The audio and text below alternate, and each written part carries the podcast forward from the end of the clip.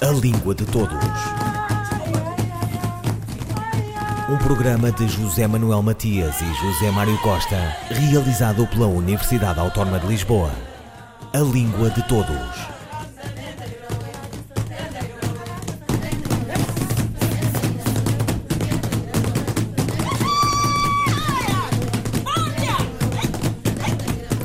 Museu Virtual da Lusofonia, criado em 2017, integra desde o início de setembro de 2020 a plataforma Google Arts and Culture. A apresentação foi em Braga e há um quadro de Malangatana.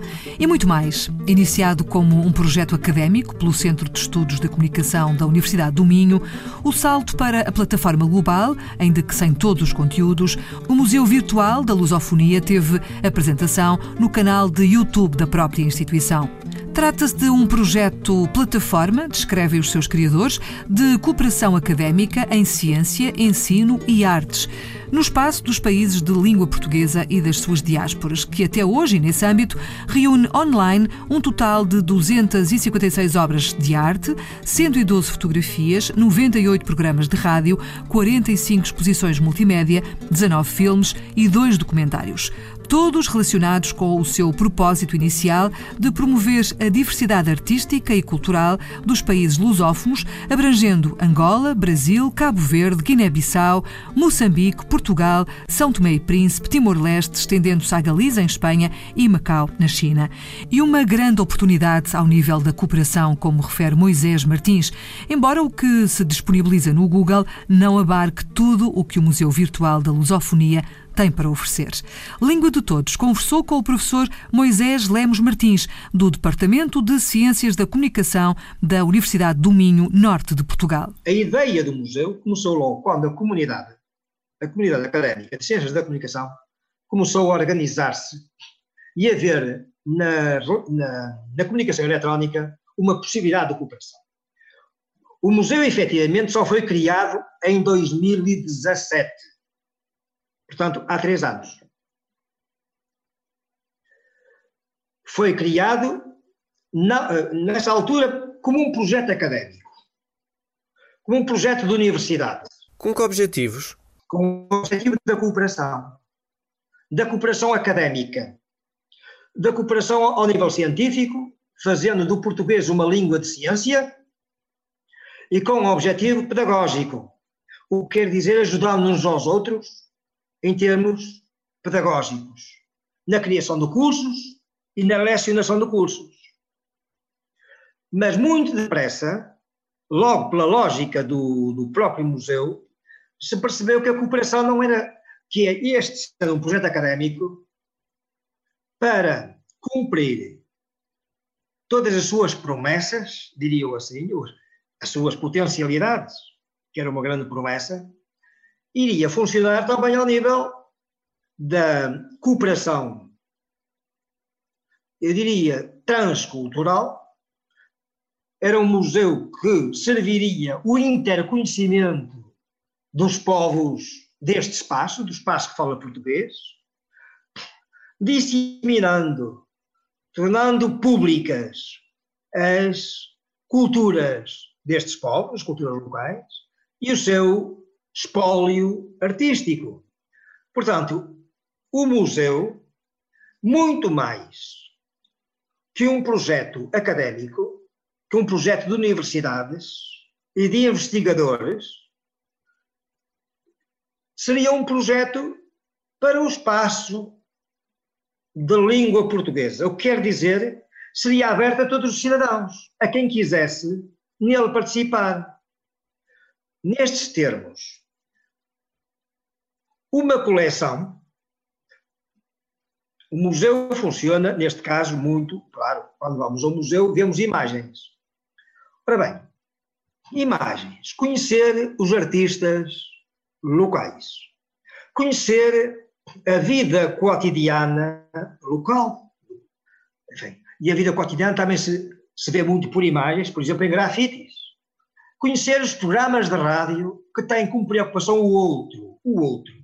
A presença, porque no fim de contas é isto que se passa, a presença do outro em mim e de mim no outro, que é o que nos faz quando a gente diz assim, ah, vivemos há 500 anos, encontramos há 500 anos num processo colonizador de expansão da Europa, neste caso de Portugal, mas enfim, na expansão europeia, que levou a coisas, enfim, a coisas desastrosas como a dominação dos, dos povos do Norte sobre os povos do Sul.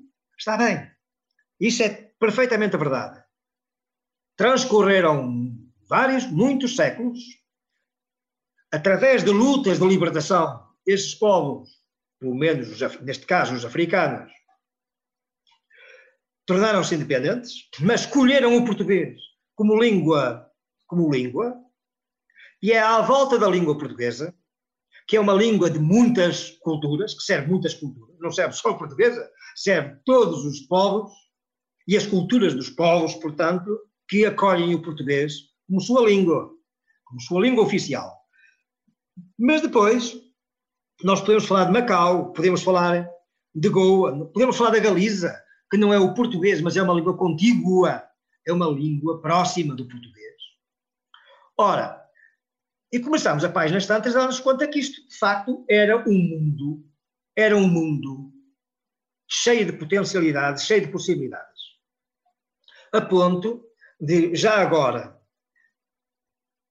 em 2020, agora em setembro, temos colocado o museu no, instalado um museu no Google Arts and Culture. As coisas mudaram bastante, deu-se um salto aí de gigante. E mudaram de que forma? Tínhamos o um museu como um projeto académico. O, a biblioteca, o quer dizer, livros sobre a relação intercultural nestes povos, artigos, capítulos do livro, teses de doutoramento, teses de mestrado feitas sobre o outro, sobre o outro, que me constitui também a mim, era talvez a parte principal do próprio museu, e deixou de o ser. No Google Arts and Culture há fundamentalmente imagens, ou melhor dito, aquilo que constitui a contemporaneidade, que é muito mais a imagem e o som eletrónico, a imagem e o som na net, que propriamente a palavra. Ora, então, as 45, neste momento há 45, no Google Arts and Culture, há 45 exposições. E as exposições são de quê? As exposições são, sobretudo, de imagens e de programas de rádio. Moisés Lemos Martins, professor no Departamento de Ciências da Comunicação da Universidade do Minho, dirige o Centro de Estudos da Comunicação e Sociedade sobre o Museu Virtual da Lusofonia. Lua bonita se tu não fosse casada, eu preparava uma escada para ir no céu te beijar. Se colasse teu frio com meu calor, pedia a Nosso Senhor para contigo casar. Lua bonita me faz aborrecimento, ver São Jorge no jumento pisando teu quilarão. Pra que casaste com um homem tão sisudo que dorme, come, faz tudo dentro do teu coração? Lua bonita, meu São Jorge é teu senhor. É por isso que ele vive pisando teu esplendor. Lua bonita, se tu quer o meu conselho, vai ouvir, eu tô alheio. Quem te fala é o meu amor. Deixa São Jorge no seu jubaio amontado e vem cá para o meu lado, pra gente viver sem dor. Deixa São Jorge no seu jubaio amontado e vem cá para o meu lado pra gente viver sem dor.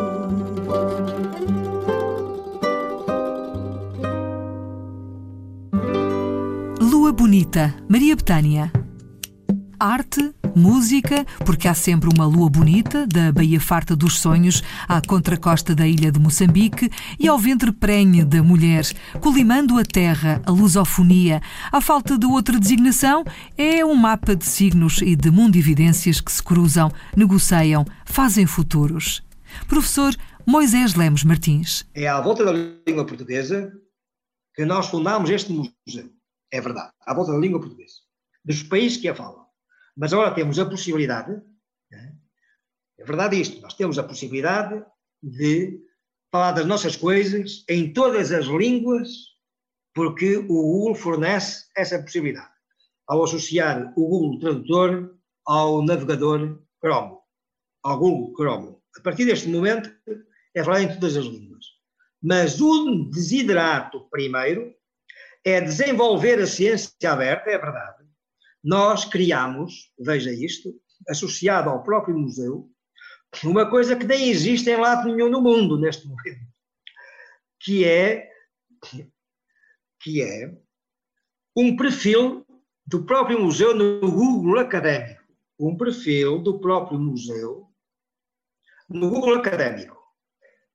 Neste momento ainda não é ainda não está aberto urbi et orbi. Ainda funciona em termos reservados, e não os ajustamentos a fazer. Mas isso significa que é a língua portuguesa, a língua, que é sobretudo a língua portuguesa que ali se afirma. Porque a investigação que nós fazemos aqui é feita em várias línguas, naturalmente, e em inglês também, pois claro. Mas é muito a língua portuguesa, porque é a língua que é falada no Brasil, é a língua que é falada na Guiné-Bissau, é a língua que é falada em Cabo Verde, é a língua que é falada em Timor, ou é a língua que é falada em Moçambique, Angola e por aí adiante. De maneira que queremos afirmar a língua portuguesa como língua de ciência. Por essa razão é que no lançamento, e o Ministério dos Estrangeiros percebeu isso bem, quando foi convidado para a sessão pública do lançamento do museu, no, do, da instalação, o lançamento do museu não, já existia desde 2017, mas da instalação do museu Google Arts and Culture, hum, foi convidado houve um contacto com o Ministério dos Estrangeiros no sentido do seu ministro patrocinar a instalação do museu, patrocinar o lançamento do museu no Google. Porquê? Porque o Ministério dos Estrangeiros é, é o primeiro responsável pela língua portuguesa, pela divulgação da língua portuguesa e pela promoção da língua portuguesa através do Instituto Camões que é tutelado, que é tutelado pelo Ministério, dos Estrangeiros. Os leitorados, os leitorados, quer dizer, hum, professoras de português em, em todo o canto do mundo, partem do, do Instituto Camões. É uma responsabilidade do Instituto Camões. O Instituto Camões tem a responsabilidade, como eu digo, de promover e de divulgar a língua portuguesa no mundo. E o, o, ministro, isto é um assunto, é um assunto estratégico do Estado português. Ora, ele apadrinhou isto e deu uma fabulosa lição, uma fabulosa lição sobre a importância da língua portuguesa, a importância da língua portuguesa como língua de ciência, mesmo como língua de ciência. Portanto, este é um dos grandes objetivos.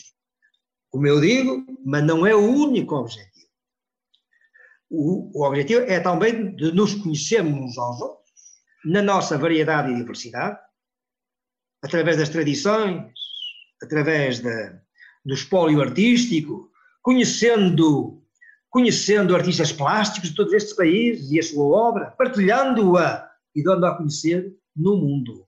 Portanto, dando-nos a conhecer todos aqueles que falam o português no vasto mundo. E este foi um salto de gigante que aconteceu com a instalação do museu na, eh, no Google Arts and Culture, eh, que aconteceu no dia 4 de setembro.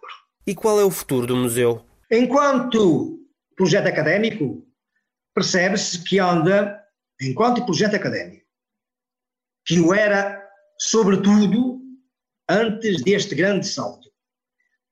Bom, eh, era um conjunto de professores, um conjunto de pós-doutorandos, um conjunto de doutorandos que trabalhavam, que tinham teses neste domínio, que quando podiam, quando podiam, lá faziam uma coleção, ou lá ou tratavam, tratavam os materiais e colocavam-nos e colocavam-nos na plataforma. Agora, as responsabilidades são outras, porque trata-se de um acordo com uma empresa que também tem os seus objetivos. É uma empresa privada, tem os seus objetivos. E trata-se aqui de conjugar os objetivos académicos com os objetivos de uma empresa. Isto quer dizer o seguinte: nós temos o compromisso de, todos os meses, colocar pelo menos uma coleção no museu. As coleções podem ser de todo o lado. E como, eu, e como eu já digo, não é necessariamente. Não é necessário, não, os materiais não têm que ser de proposta académica vinda de uma universidade de qualquer parte deste mundo. Pode vir de cidadãos comuns pode vir de escolas. Os curadores é que são académicos. Moisés Lemos Martins, professor no Departamento de Ciências da Comunicação da Universidade do Minho, sobre o Museu Virtual da Lusofonia. Qual das seguintes frases está correta? Poderão haver ventos fortes nos próximos dias ou poderá haver ventos fortes nos próximos dias? A resposta de Sandra Duarte Tavares, linguista. A frase correta é poderá haver ventos fortes nos próximos dias. Qual é a regra? Sempre que é verbo principal, o verbo haver é impessoal, ou seja, só se pode conjugar na terceira pessoa do singular. No presente indicativo há, no pretérito perfeito houve, no pretérito imperfeito havia, no futuro haverá, condicional haveria.